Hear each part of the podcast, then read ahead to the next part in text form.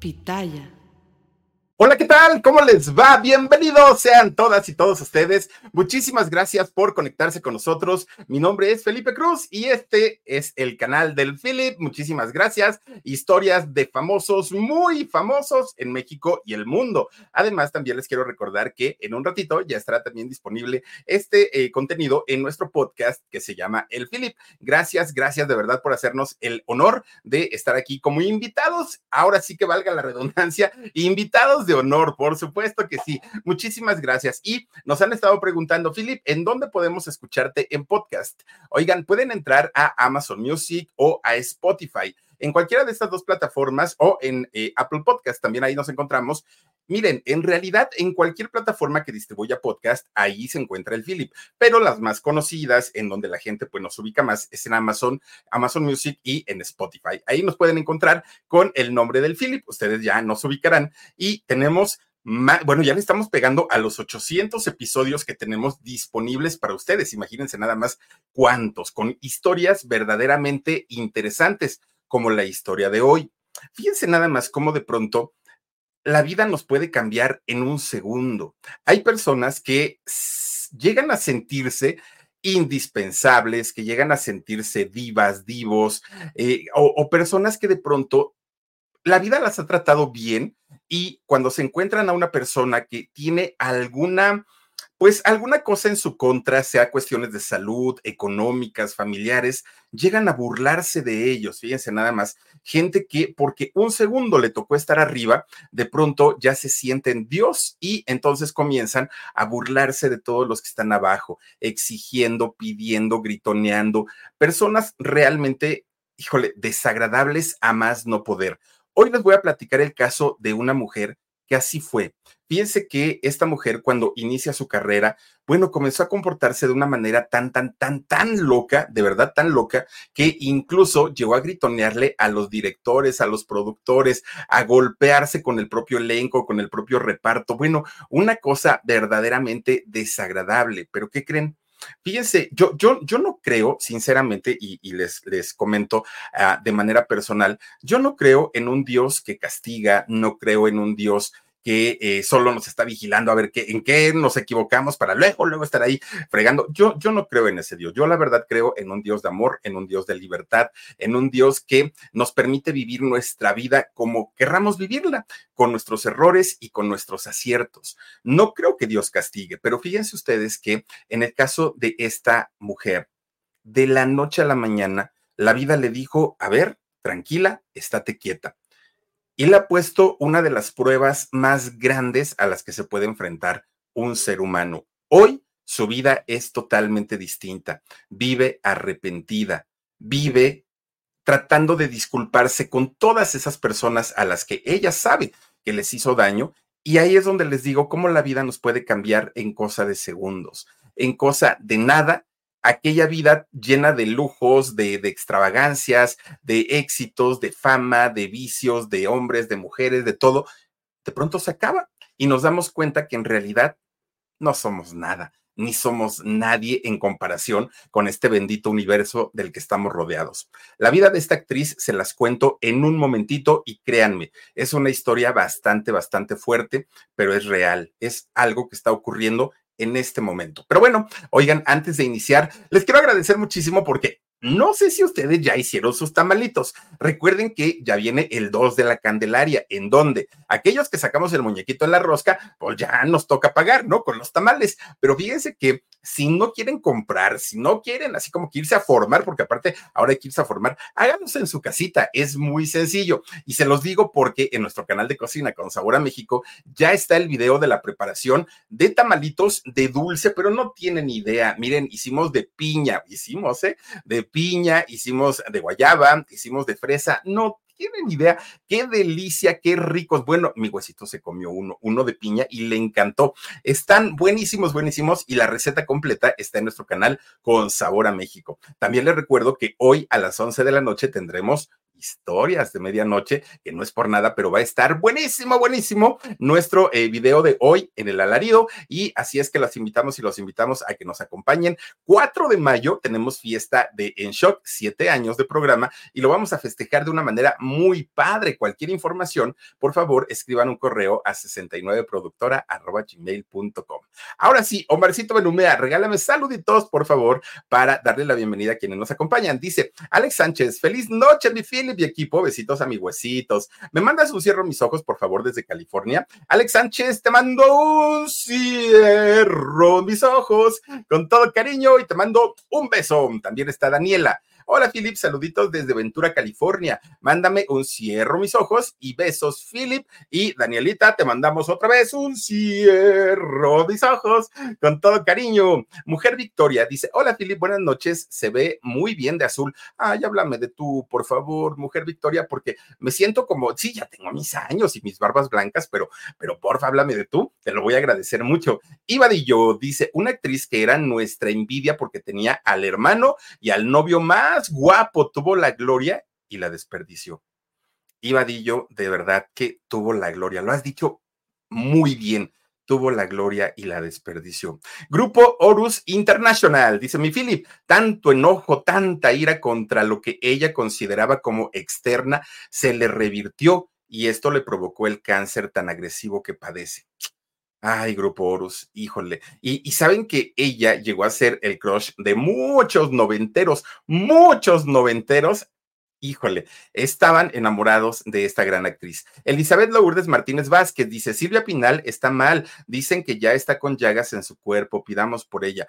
Ay, doña Silvia Pinal, miren nada más, híjole, qué triste situación Ojalá, ojalá, miren, ojalá tengamos a la diva Silvia Pinal durante muchos años, pero en realidad que sea lo que Dios quiera y que sea lo que sea mejor para ella, ¿no? Porque, uy, esas cosas sí de pronto no sabe uno ni qué opinar. Dulce Saldívar dice, querido Philip, un gusto saludarte siempre. Son pocos los en vivo que logro ver, pero siempre en repetición. Saludos a Omar y a todo tu equipo. Gracias, Dulce Saldívar. Te mando un besote, Delmi Ramos. Philip, yo me fui de fiestas con un vestido exactamente de ese color. Guapísimos, elegante. Delmi, déjame presumirte que este, es terciopelo, fíjate, esta este, camisita, Jorgito se compró dos, yo me compré creo que también dos, ni me acuerdo, pero son de terciopelo y están recalientitas y están bien bonitas. Bueno, a mí me gustaron, no es por nada, pero están bien padres. Nos la compramos en Miami, fíjate, por allá ahora que anduvimos, nos compramos nuestras camisitas, pero a mí me gustaron mucho, muchas gracias.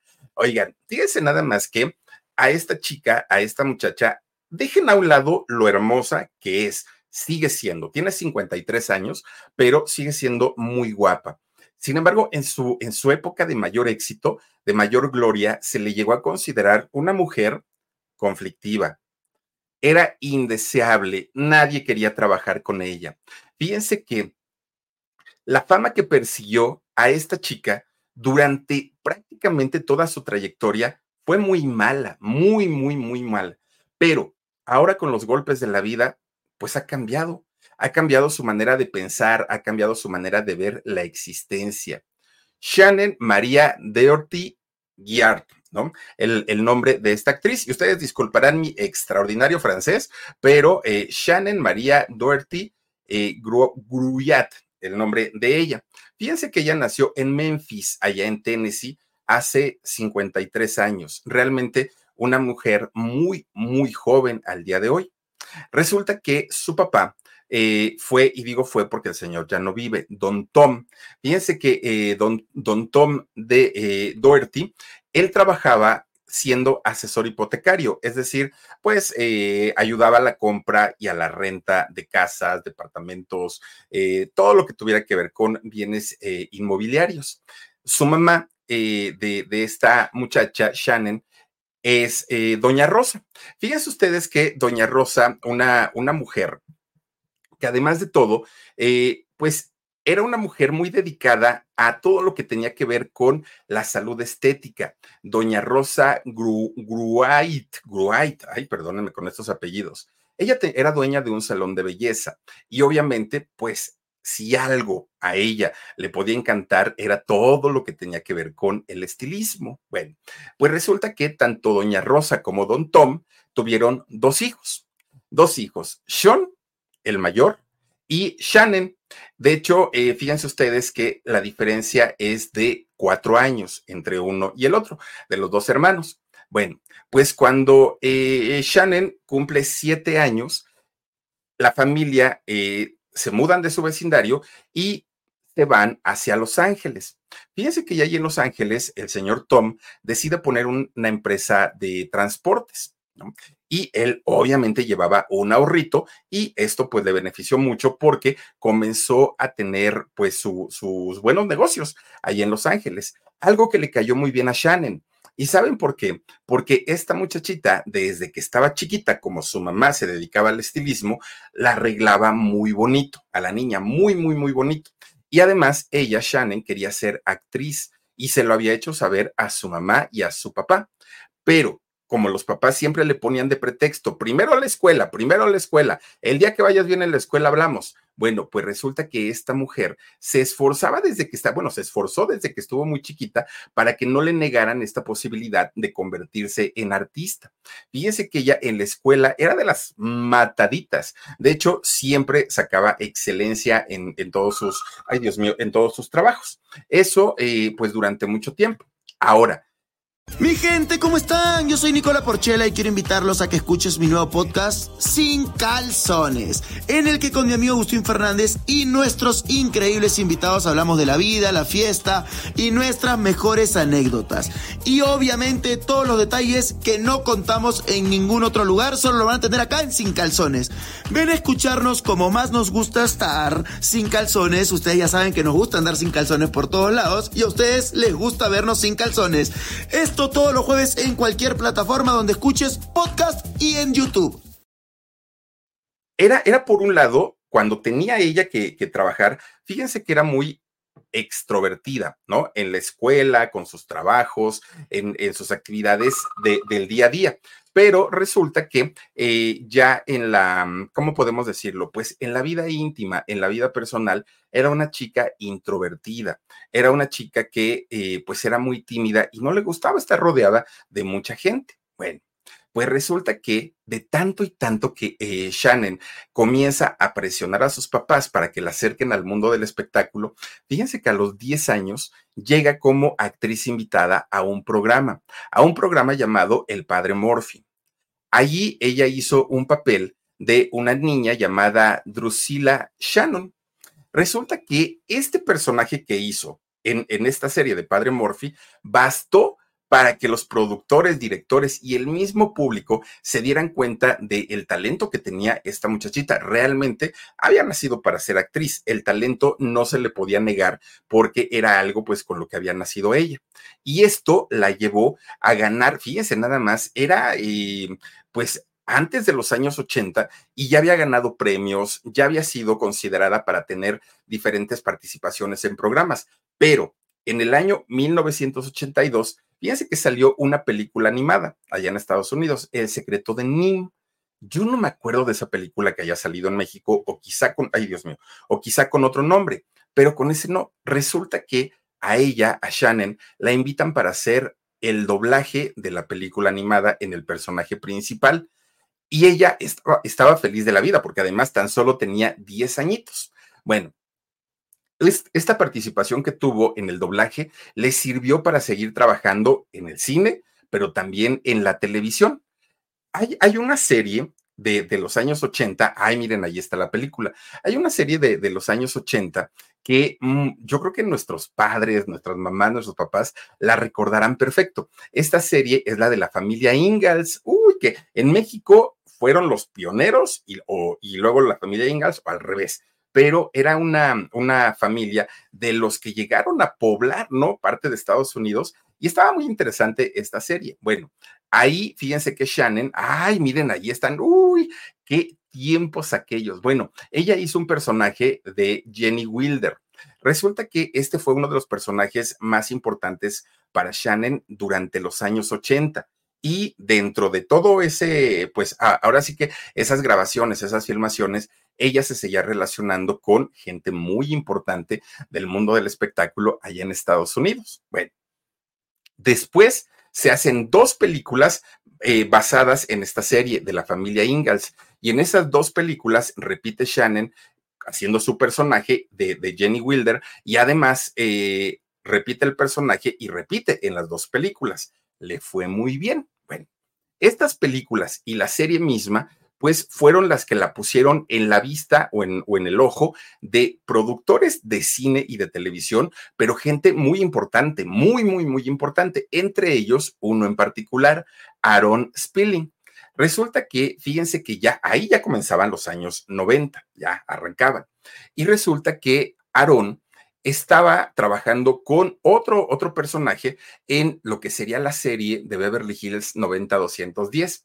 La estaban planeando, todavía no tenían nada definido. De hecho, ni siquiera tenían a un elenco, bueno, sí, a la hija, ¿no? Eh, Tori Spelling, la hija de, de Aaron. Pero fuera de ahí, no había nadie confirmado en esta serie. Resulta que cuando eh, Aaron se da cuenta del talento de Shannon, esta muchachita, aparte de todo muy, muy, muy guapa, fíjense ustedes que la recomienda con el escritor. Y entonces el escritor que estaba desarrollando cada uno de los personajes de, la, de la serie, pues le encantó ver a esta chica, ver su sencillez, su sensibilidad. Bueno, todo estaba como que muy, muy cuadrado para que eh, se, se convirtiera ella en uno de los personajes principales. Fíjense que la serie para quienes la recuerden y a lo mejor habrá quien diga, ¿y qué era Beverly Hills 90-210? Bueno, era una serie en donde un grupo de amigos Mm, riquillos, eh, de, niños ricos, pues eh, estudiaban en la preparatoria de, Beverly Hills, uno de los barrios más lujosos de allá de, Los Ángeles. Y fíjense que, de hecho, la historia original hablaba de dos hermanos, dos hermanos gemelos que eran, eh, pues ahora sí que vivían su día a día como adolescentes, niños ricos, y estaban rodeadas rodeados por un grupo de amigos, por profesores y por los mismos padres, Jim y Cindy. Pero resulta que al, ir escribiendo más sobre la historia, pues se decide que no, que en realidad no iban a ser solamente los personajes principales, los gemelos, iban a llevar el, el protagónico ocho jóvenes ocho jóvenes que a lo largo de 296 capítulos que duró esta serie iban a abordar temas muy fuertes, temas que pues tenían que ver con la juventud, sí, pero iban a tratar temas que no se trataban en televisión en aquel entonces y podría ser desde la drogadicción, el alcoholismo, el abuso sexual, el embarazo no deseado, el, mm, ¿cómo podemos llamarlo? El autoquitarse la vida, eh, es, decir, este tipo de, situaciones a las que se enfrentan los jóvenes y sobre todo los adolescentes, pero pues obviamente visto desde un punto de vista de muchachitos guapos, ricos, que no tenían, por lo menos el, el dinero no era su problema para aquellos muchachos, ¿no? ¿Quiénes eran ellos? Bueno, los personajes eran Andrea, eran Brandon, Dylan, Steve, David, Donna, Kelly y Brenda eran los ocho eh, integrantes, ahora sí que los principales, ¿no? Y fíjense ustedes que en el caso de Shannon, a ella le toca interpretar a Brenda, Brenda Walsh, a esta chica adolescente, pues les digo, una niña rica que lidiaba con los problemas y traumas y conflictos propios de la edad, pero desde el punto de vista de una niña, pues que tenía posibilidades económicas. Esta serie se estrenó por la cadena Fox allá en Estados Unidos el 4 de octubre de 1990. Y fue tanto, tanto, tanto el éxito que duró 10 años. Fíjense ustedes que hasta el 17 de mayo del 2000 es que esta serie llegó a su final. Y lo mejor del asunto es que se vendió prácticamente a todos los países del mundo. Se hicieron doblajes, se hicieron otras versiones. Bueno, una serie súper, súper exitosa. Pero Ahora sí que esta es la parte bonita de la serie. Unos muchachitos que soñaron con ser actores los eligieron para protagonizar una serie y, pues ya, de ahí al éxito. Pero la realidad no fue esa. Miren, desde que inició la serie y que le contaron a Shannon cómo iba a ser el proyecto, que ella y Jason Presley, que era el, hermano eh, Brandon, bueno, resulta que ellos dos iban a ser los protagonistas ellos se iban a llevar la historia de principio a fin. Conforme fue avanzando la historia, esta fue cambiando y le fueron dando importancia a cada uno de los personajes. Entonces, cuando le dan este personaje a Shannon, inmediatamente se gana ella el título de la chica rebelde, de la indomable. Para empezar, estamos hablando de una niña que tenía en ese entonces 19 años, aunque en la serie nos decían que tenía 16, 15, 16 años. La realidad es que ya tenía 19. Bueno, pues a los 19 años, Shannon conoció de trancazo la fama, el éxito, el dinero, todo le cayó de golpe, porque en sus trabajos anteriores, claro que ganaba dinero, claro que le iba muy bien, pero nunca a los niveles de lo que ganaba por capítulo en Beverly Hills. Y todo le cayó tan de sopetón que no supo cómo lidiar con ello. Fíjense que Shannon perdió el piso. La fama se le sube a la cabeza y ella sabía pues ahora sí que una, mujer que usó la inteligencia de mal manera, porque ella sabía que la historia giraba en torno a la familia Walsh. Ella sabía que tanto Cindy, su mamá, como el papá, como, como Brandon, y todos queríamos saber de, de ellos. Y fíjense ustedes que como sabía que la serie de Beverly Hills giraba en torno a su vida y en torno a ella, bueno, pues se ponía con unas exigencias, pero exigencias absurdas la gran mayoría de ellas. Miren, de entrada, ella pedía que los escritores pusieran historias en ella que fueran las historias mejores, las más dramáticas, las más sentidas, las más, las que llamaran más la atención, las historias más interesantes. Y todos, todas aquellas participaciones de sus otros compañeros, ay, pues las meten de relleno. Total, no son importantes porque quienes llevamos los personajes principales somos mi hermano y yo, decía ella. Bueno, pues cuando ocurría lo contrario y a ella no le daban estas historias que consideraba grandes, bueno, armaba tremendo berrinche. El berrinche no era nada más de, llegar y gritonear, era llegar, gritonear, manotear, empujar, una cosa exageradamente mi gente, ¿cómo están? Yo soy Nicola Porchela y quiero invitarlos a que escuches mi nuevo podcast Sin Calzones, en el que con mi amigo Agustín Fernández y nuestros increíbles invitados hablamos de la vida, la fiesta y nuestras mejores anécdotas. Y obviamente todos los detalles que no contamos en ningún otro lugar, solo lo van a tener acá en Sin Calzones. Ven a escucharnos como más nos gusta estar sin calzones. Ustedes ya saben que nos gusta andar sin calzones por todos lados y a ustedes les gusta vernos sin calzones. Esto todos los jueves en cualquier plataforma donde escuches podcast y en YouTube. Bueno, ¿qué, qué, podemos decirlo? Que todos los demás se quedaban ¿Qué le pasa? Estamos trabajando. O sea, pues que nos deja hacer nuestra chamba y punto. Y lo peor del asunto es que a medida que iba avanzando la serie, cada uno de los personajes iban teniendo más importancia, la gente se identificaba más con ellos, la gente iba queriendo más a Donna, a Kelly, a Andrea, a todos los chicos y a ella, pues sí, era importante, pero ya no era el centro de atención. Y ella creía y se seguía sintiendo la estrella. Fíjense que llegaba el momento en el que les gritoneaba a todo mundo. ¿Qué no se dan cuenta que soy indispensable en la serie? Cuídenme, trátenme bien, gánense mi cariño. Imagínense nada más. O sea, decía, este, me tienen que cumplir todos mis caprichos, todos.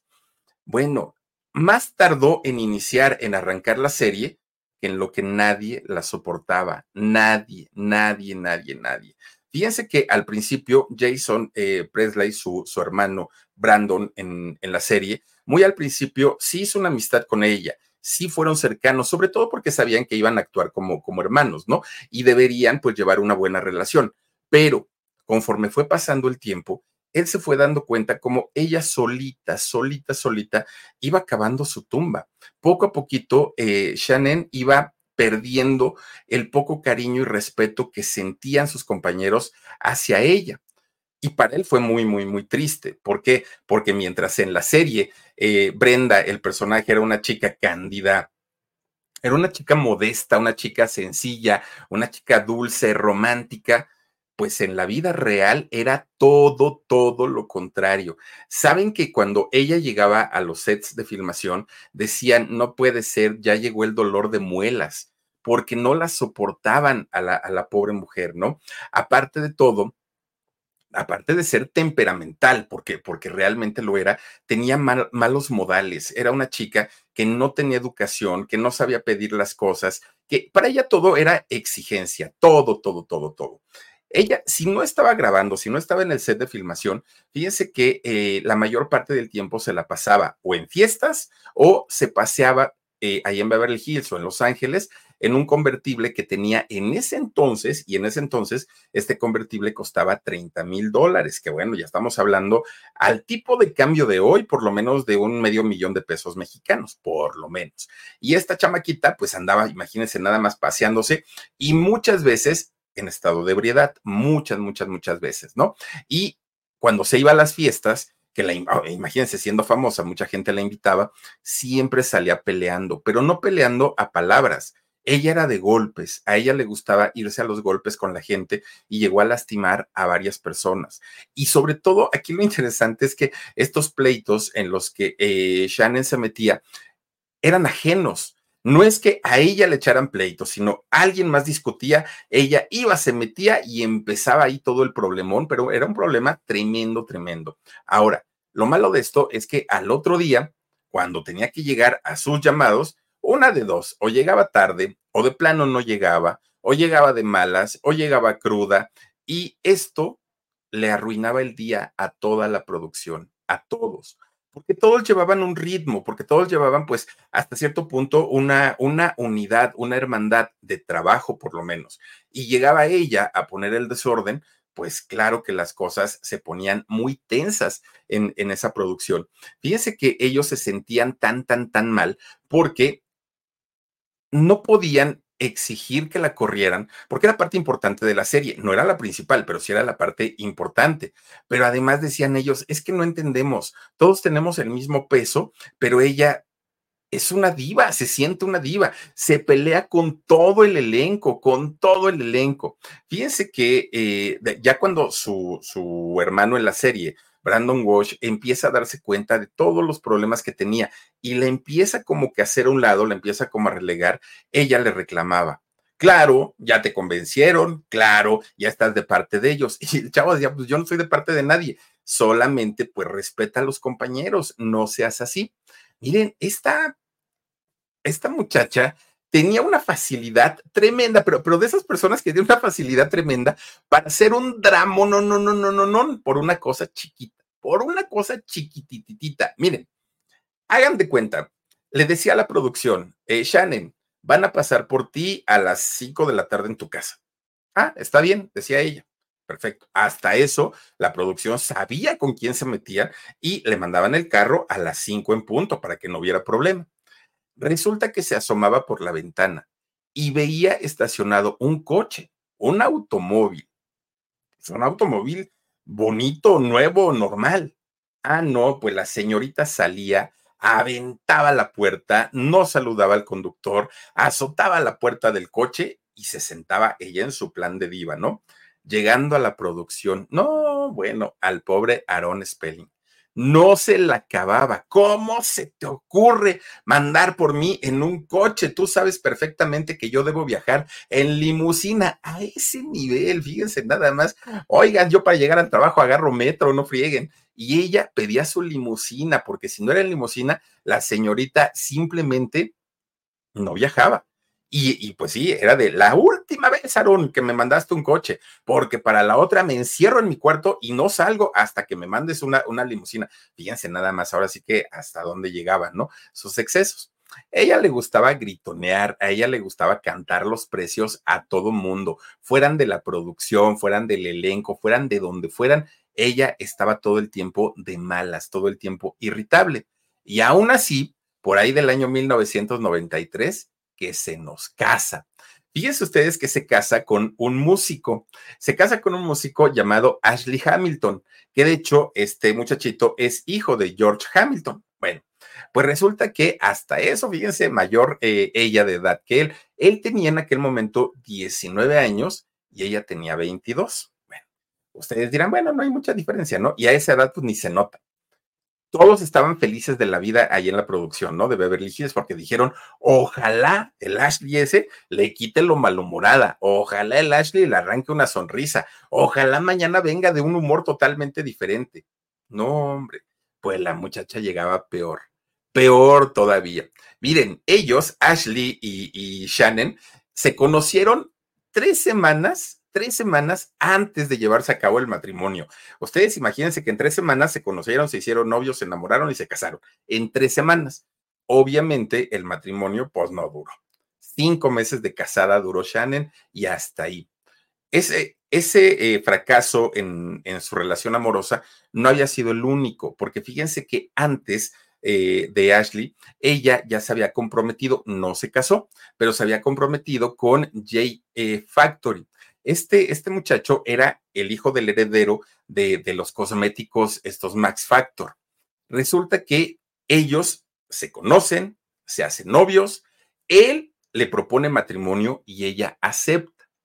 Pero de repente un día, fíjense que llegan hasta, no sé, la, la, corte, la fiscalía, no sé cómo se llame por allá, pero llegan hasta las instancias legales, porque este señor, el, el mismísimo J Factor, llega a acusar a Shannon de haberlo amenazado con un revólver, fíjense nada más. Ahora sí que de armas tomar esta muchacha. Entonces este señor dijo, a ver, todavía ni nos casamos, y esta muchacha ya me está amenazando con un revólver, nos casamos y sí me anda disparando. Ahí se ven, dijo él, y ya no la, ya, ya, ahora sí que rompió el compromiso con ella.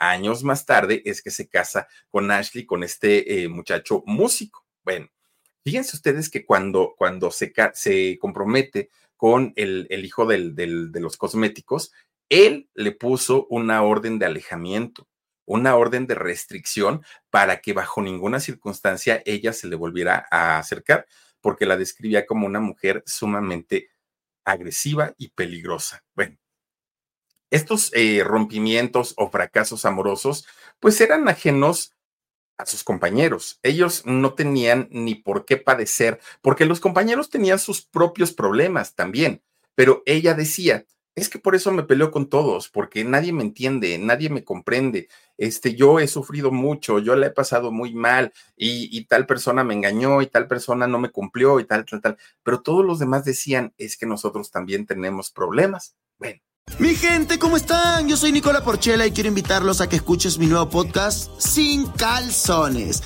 en el que con mi amigo Agustín Fernández y nuestros increíbles invitados hablamos de la vida, la fiesta y nuestras mejores anécdotas. Y obviamente todos los detalles que no contamos en ningún otro lugar, solo lo van a tener acá en Sin Calzones. Ven a escucharnos como más nos gusta estar sin calzones. Ustedes ya saben que nos gusta andar sin calzones por todos lados y a ustedes les gusta vernos sin calzones. Todos los jueves en cualquier plataforma donde escuches podcast y en YouTube. Había una, un, una chica en la serie de Beverly Hills que era Jenny Gart. Jenny Gart eh, hacía el personaje de Kelly, Kelly Taylor. Kelly Taylor, la güerita bonita, simpática. Bueno, yo creo que la, era la más guapetona de todos, ¿no? La de, de todas las mujeres, Kelly Taylor. Bueno, pues con ella eran los pleitos encarnizados pero encarnizados. Miren, eh, y obviamente todo tenía que ver con eh, pues la popularidad que tenía cada una de las dos.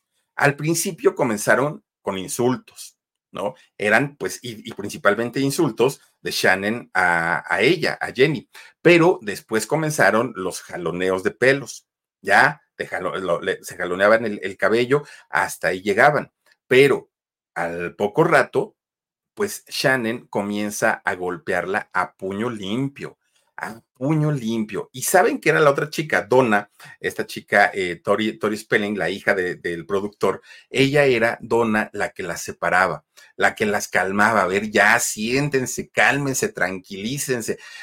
Obviamente al productor no le convenía tener tantos problemas y ponía a Donna en medio de ellas dos como para amortiguar los golpes, amortiguar los trancazos. Bueno, cuando no era suficiente que Donna eh, interviniera en estos pleitos, intervenía el director, que era este, perdón, que era Aaron Spelling.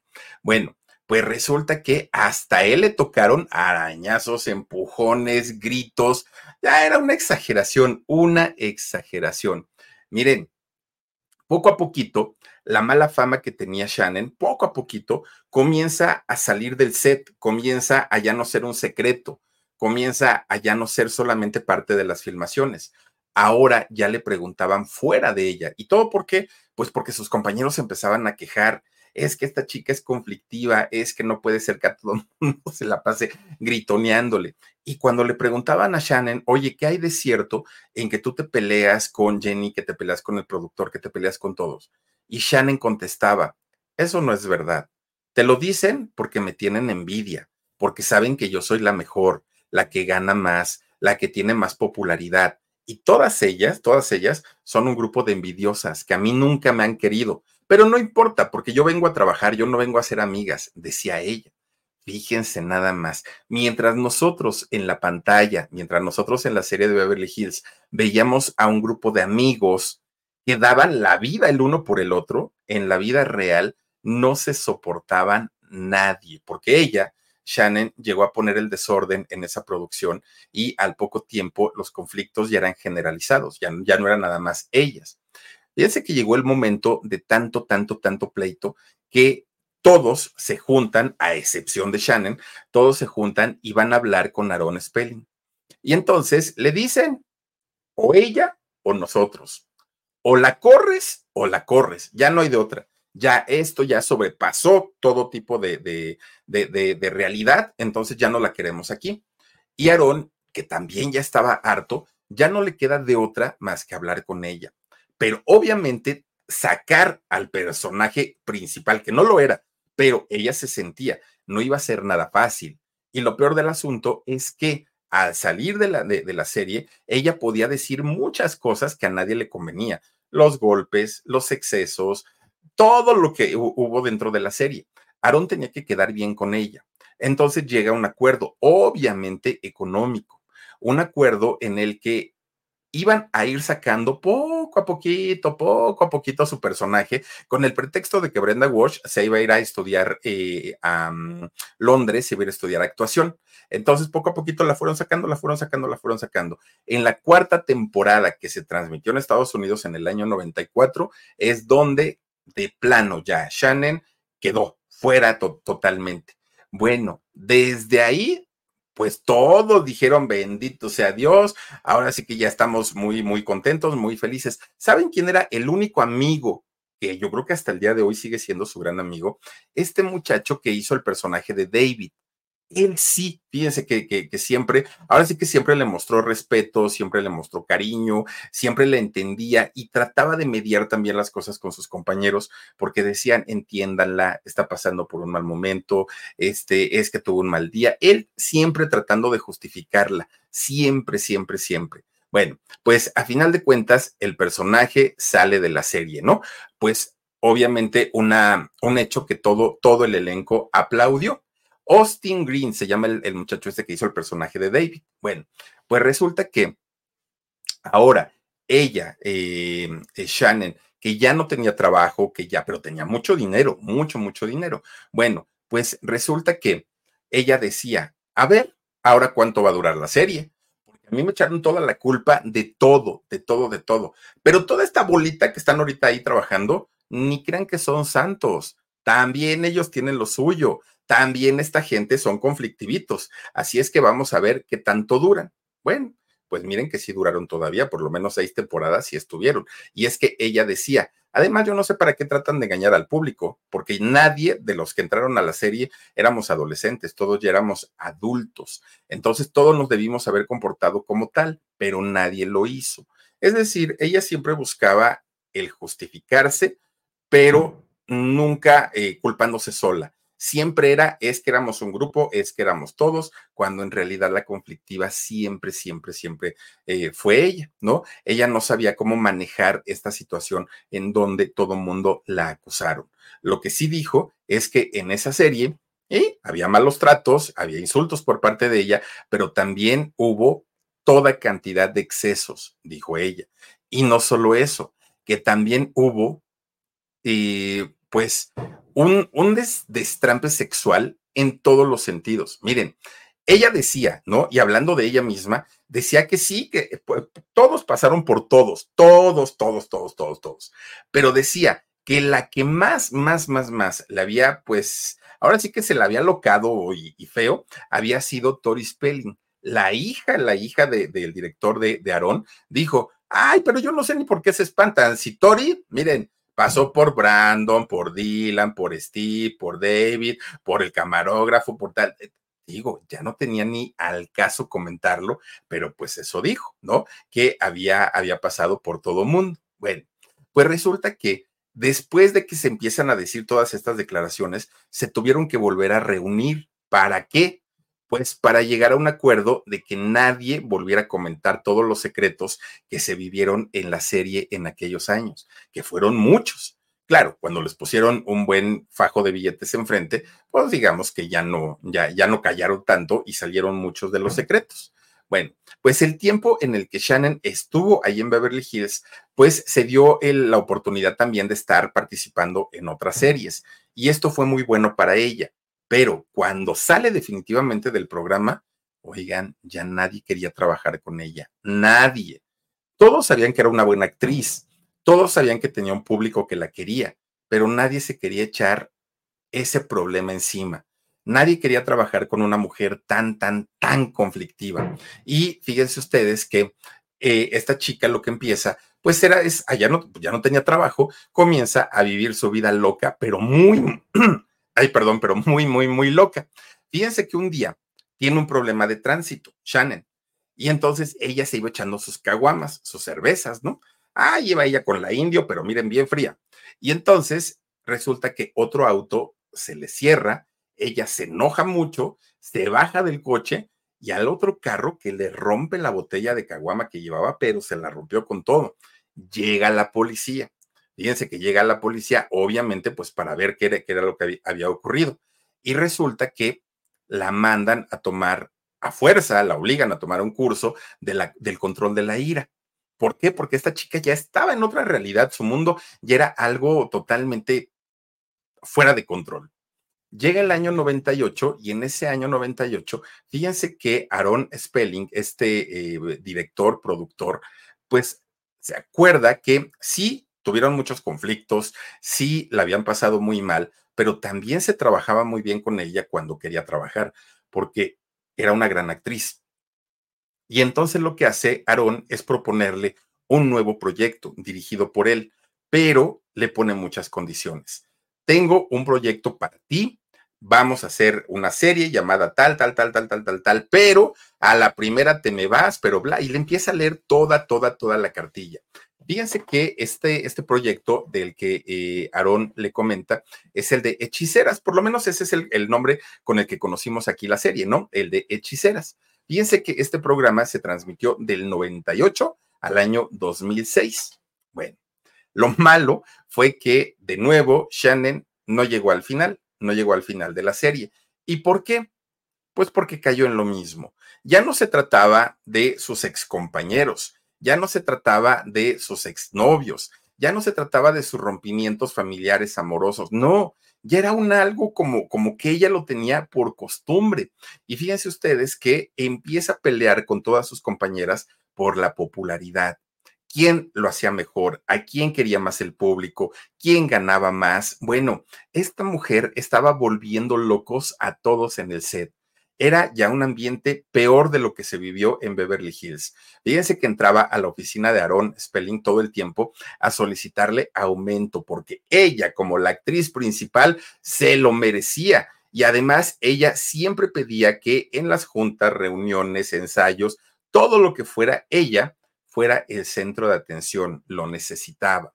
Mi gente, ¿cómo están? Yo soy Nicola Porchela y quiero invitarlos a que escuches mi nuevo podcast Sin Calzones, en el que con mi amigo Agustín Fernández y nuestros increíbles invitados hablamos de la vida, la fiesta y nuestras mejores anécdotas.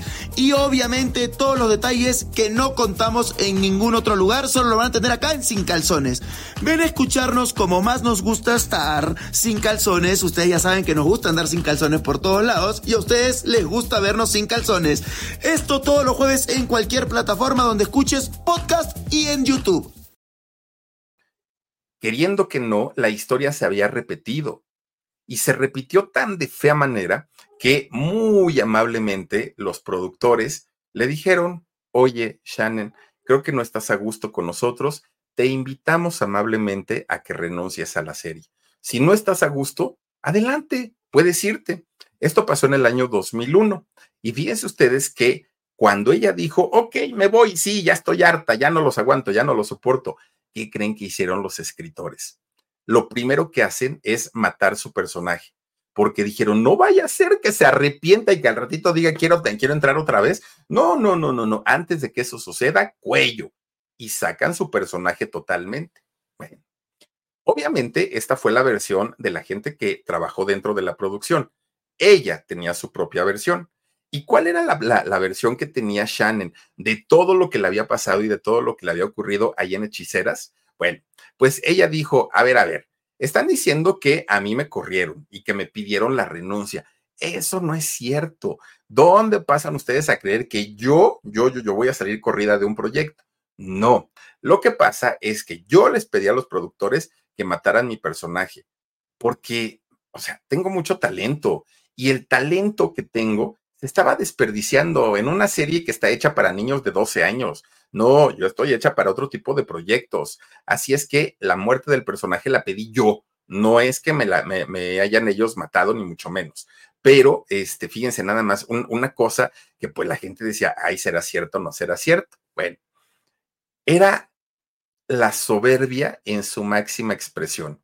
Ya había estado en dos proyectos y los dos habían sido muy exitosos. Beverly Hills y Hechiceras. Los dos proyectos habían sido muy buenos.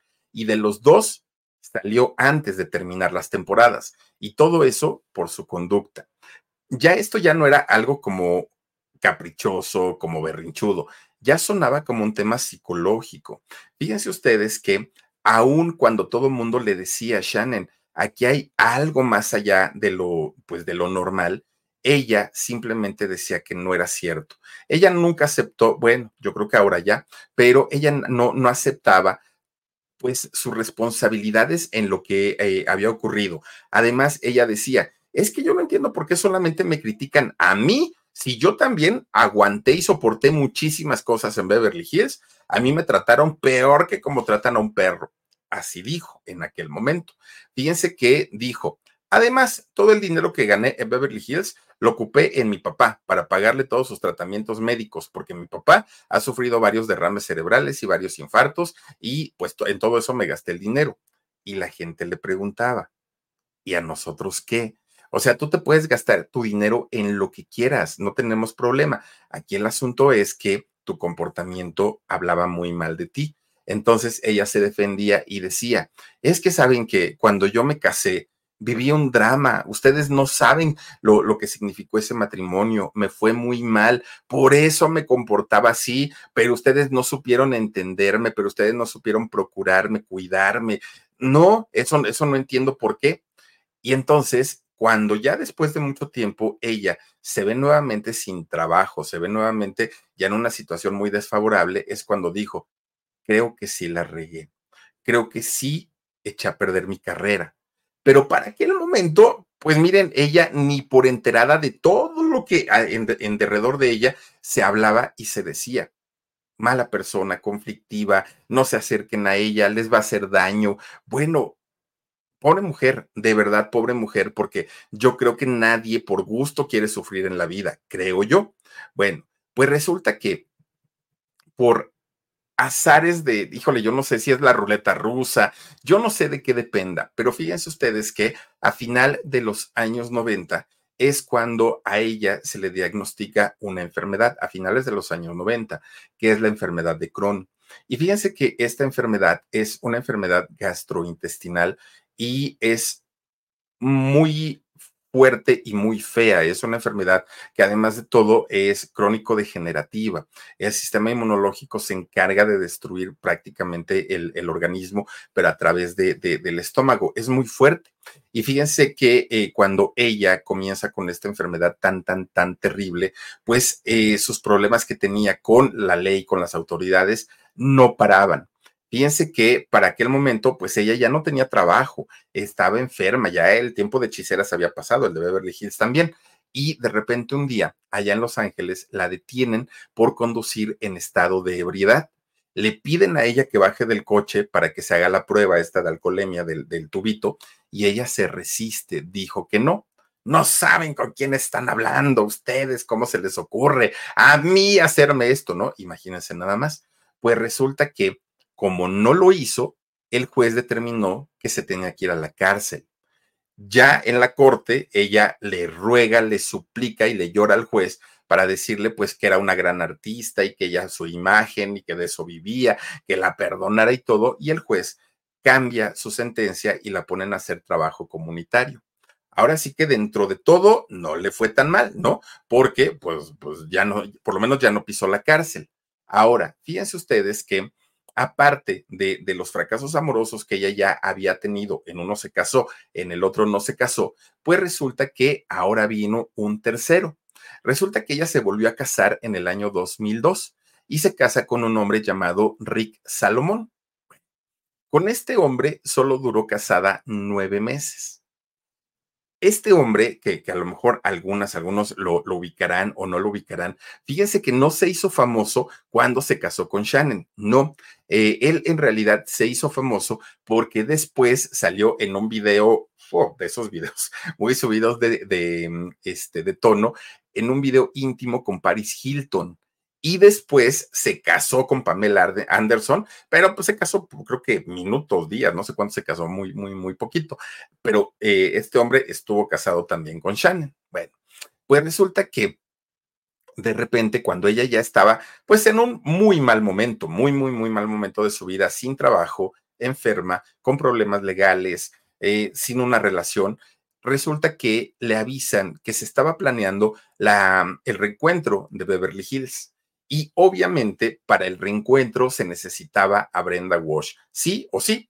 Entonces necesitaban negociar con ella, pero el 99% de la producción y compañeros votaron en que no, en que era preferible, ¿no? Decir, pues ya nunca regresó de allá de Londres, a donde se fue a estudiar eh, actuación, a tenerla ahí y saber que les iba a generar una cantidad de problemas. Bueno, esta reunión se llevó a cabo en el 2008 y al que mandaron por delante para que eh, pues hablara con ella fue a este muchacho Austin Green, al que hizo el personaje de David, que era su, bueno, sigue siendo su gran amigo. Resulta que él habla con ella y la convence, la convence de, de, de regresar a trabajar porque además ella necesitaba trabajo. Ella primero puso resistencia y dijo que no, que porque no quería ser expuesta y que le iban a traer malos recuerdos y que además le daba pena por, por esta chica eh, Jenny, la eh, Jenny Gret, la eh, Kelly, ¿no? En, en la serie, por lo que había pasado años atrás y todo. Pero como ya todos estaban más maduros, ya eran señores, señoras, ya no tenían como tanto, pues, tanto ego, entre comillas, y deciden hacer este reencuentro que por cierto, fíjense que el reencuentro pasó sin pena ni gloria. La verdad es que no, no se comparó en éxito ni tantitititito al de los años 90. Bueno, pues eh, resulta que Shannon se concentró, o por lo menos trató de concentrarse en lo que sabía hacer, que era actuar. Miren, al final sí lograron trabajar, incluso sí lograron, eh, pues, resarcir heridas del pasado, porque habló con sus compañeros, con quienes pues con todos les había faltado al respeto y les había gritoneado y les había pues hecho muchas, muchas maldades y resulta que sí, ¿no? Ya quedaron como que pues las cosas, pues por lo menos ya no iban a seguir creciendo o ya no iban a llegar a otro nivel. Bueno, pues ahora sí que cerraron las heridas del pasado, ¿no? Pero llega el año 2010 y su papá muere, el papá de Shannon, muere por insuficiencia renal. Esto para ella fue un golpe muy duro, fue un golpe muy, muy, muy eh, difícil. Después de esto, un año después de esto, sorprendió a mucha gente y sobre todo a sus fans. ¿Por qué? Porque de decir que estaba deprimida, que estaba muy triste, que no sabía cómo llevar su vida, de, de, verse realmente muy mal, un año después de, de la muerte de su papá, resulta que Shannon aparece en la portada de Playboy. Y no solo eso, además anuncia su siguiente matrimonio, un, eh, un matrimonio con un hombre llamado Kurt Isguarenko. Resulta que ellos ya se conocían tiempo atrás, desde el 2008, pero cuando ella lo conoció, él estaba casado. Miren, allí está la portada de Playboy. Resulta que él estaba casado. Ya para el 2011, los dos en total libertad, pues se casaron.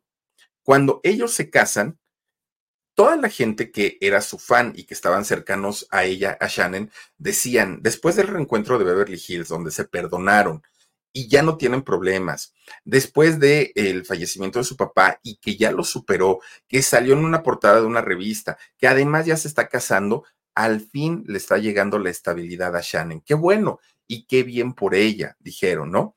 Bueno, pues todo estaba perfectamente bien para, para ella.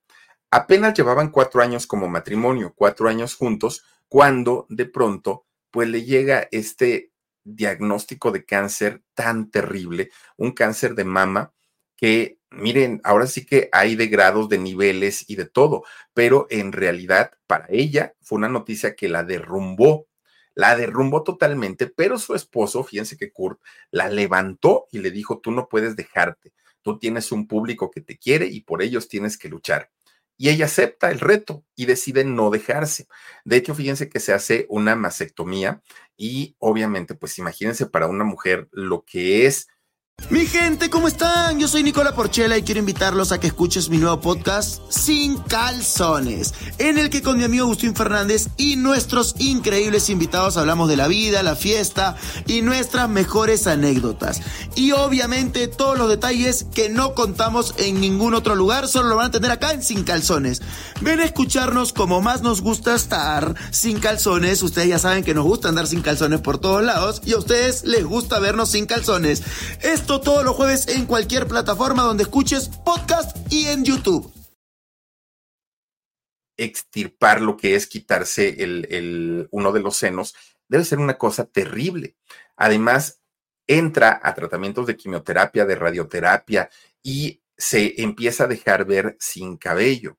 Algo impensable en una época donde ella era la diva, la diosa, la que se sentía tan, tan, tan grande, ¿no? Esa actriz prepotente, soberbia, malhumorada, grosera. Ahora se dejaba ver como una mujer vulnerable, se dejaba ver como una mujer débil.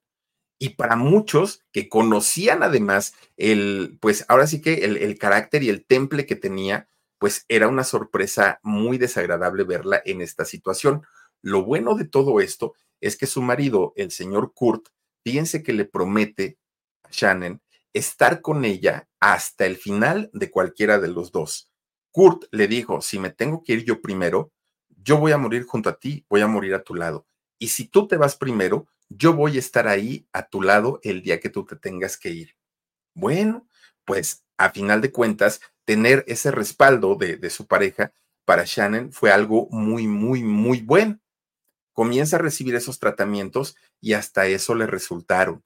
Fíjense que eh, en poco tiempo el cáncer que era tan agresivo estaba controlado, aparentemente. ¿Por qué decimos aparentemente? Porque el año pasado, fíjense que eh, Shannon anuncia que el cáncer le había regresado, pero no solo eso, que le había regresado peor, mucho más agresivo, le regresa en una etapa 4. Y fíjense que eh, no, no es que el año pasado le hayan dicho que su condición estaba muy mal. A ella se lo dicen desde el año 2019, pero en ese 2019 ella decide eh, callarlo, decide no, no hacerlo público. Lo hizo público el año pasado porque fíjense ustedes que ahora el cáncer que ella padece ya hizo metástasis es decir, ya se esparció, ya se expandió en, en, otros órganos de su cuerpo, como son hígado y pulmones. Fíjense, nada más cosa tan, tan, tan terrible. Obviamente, ella está llena de miedo en este momento. ¿Por qué? Porque además de todo, recordemos que ya uno de los protagonistas de Beverly Hills ha pasado a mejor vida, ¿no? Eh, este muchacho que hacía el personaje de Dylan McKay, que es este eh, Luke Perry, él pues ya no, ya no vive. Recordemos que él murió en el 2019 de un derrame cerebral, murió muy joven también, por cierto, ¿no? Y no solo eso, si a esto le sumamos que cuando ella, cuando estaba pasando eh, Shannon por el peor momento de su vida, cuando le estaban diciendo que el cáncer había regresado, que había hecho metástasis, que eran nulas las posibilidades de, de sobrevivir, pues ¿qué creen? Resulta que además de todo, Kurt, su amado esposo, el que iba a estar con ella toda la vida, pues la engañó. La engañó y ella se entera. Se entera y se separan. Ella no resistió porque además él se lo había prometido. Y entonces, ya con, con, este engaño que él le había cometido, ella decide pues no estar más con él.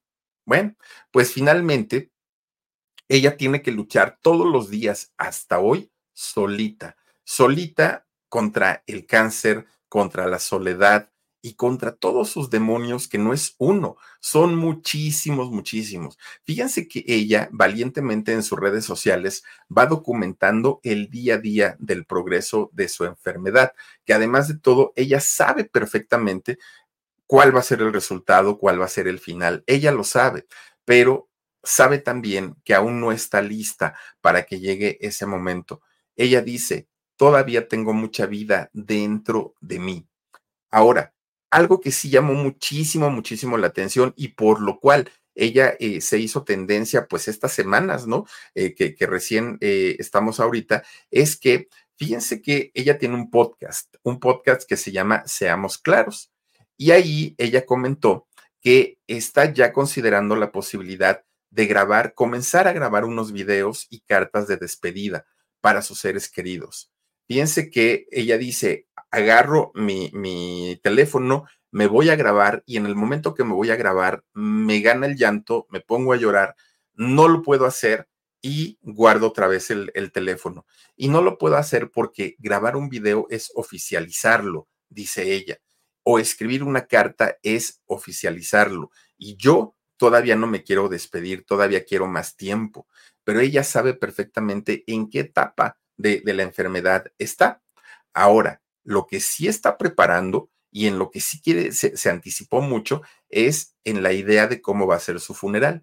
Fíjense que en el funeral dice que solamente quiere que estén las personas que la amaron de verdad, porque está consciente de todo el daño que hizo a mucha, mucha, mucha gente. No quiere que la gente esté en su funeral por compromiso dice, ojalá que con esto que yo estoy diciendo haya liberado de esa carga a muchas personas, muchas personas que a lo mejor ni quieren ir ni querían ir, pero pues se sentían con la presión moral de estar ahí. Y no, no, no, no, yo no quiero gente que vaya por, por eh, sentirse con el compromiso, yo quiero gente que de verdad me haya querido, pero también está consciente que durante toda su vida ella no trabajó en que la gente la quisiera, que eso es lo peor del asunto. Fíjense que a pesar de la condición tan desfavorable que vive hoy Shannon, no se rinde, sigue todavía luchando dice eh, estar fuerte, dice estar positiva y es una mujer que incluso quiere seguir trabajando, aunque su situación de salud, créanme, que es una situación muy desfavorable. Una chica que lleva 40 años de trayectoria, 40 años de carrera y ha hecho cerca de 85 trabajos entre películas, entre series, entre eh, trabajos de televisión ha hecho 85. Y qué lamentable que de pronto tengan que suceder estas cosas para que nos caiga el 20, que solo somos personas, que solo somos seres humanos y que lo mismo le pudo haber ocurrido a ella, pero nos puede pasar a cualquiera de nosotros en cualquier momento. Nadie estamos a salvo de esto, nadie. Y creo yo que la, la mejor manera es vivir nuestra vida con sencillez, es vivir la vida de una manera agradecidos todos los días por tener la vida y no creernos superiores, no creer que valemos más que el de enfrente. Creo yo que es una lección de vida muy importante la que le ha tocado pasar a, esta chica y que miren, pues ahora sí que el amor platónico de muchos en los años 90 hoy padece una situación que la tiene entre la vida y la muerte. Triste por ella, pero es una, es una realidad la condición en la que ella está viviendo al día de hoy. En fin, Dios mío, créanme que son, son de esas historias que uno no quisiera contar porque sabe perfectamente uno que son condiciones de vida, que yo no sé de qué dependa, pero en cualquier momento a cualquiera nos puede pasar algo. Yo nunca, nunca, nunca, nunca me imaginé tener un problema visual, nunca. Veía muy bien. Y miren, ahora sí que la vida me cambió de la noche a la mañana. Habrá quien diga, pues yo nunca me imaginé vivir sin un brazo, yo estoy viviendo así. Pues es que la vida es así nos sorprende todos, todos, todos los días y tenemos que adaptarnos el tiempo que estemos aquí. Pero bueno, hasta ahí con la historia de esta actriz Brenda Walsh y o eh, Sharon eh, Doherty, si no estoy mal en el apellido. Por lo pronto, vamos a mandar saluditos. Mi queridísimo Omar Benumea dice: Mari Arevi, muchísimas gracias por ser miembro de nuestro canal. De El Philip. Dice, tan pronto dos años de miembro, un cierro tus ojos y una, hay una batiseñal. Mira, te mando un cierro mis ojos por dos años de miembro, pero no sé cuál es la batiseñal tú. Esa nunca la he hecho, pero bueno. Mauri eh, Maloney dice que le pedía perdón a Dios por tanta maldad, que le pida perdón a Dios por tanta maldad y soberbia. Yo creo que eso lo ha hecho, eh, yo, yo pienso que sí, pero pues también a la gente que se le daña, miren, no está por demás, ¿no? Tener ese, ese acto de humildad y decir, la regué, me equivoqué. Tere Escárcega dice, hace cinco años aproximadamente terminé el tratamiento de cáncer de mama y por la gracia de Dios sigo aquí.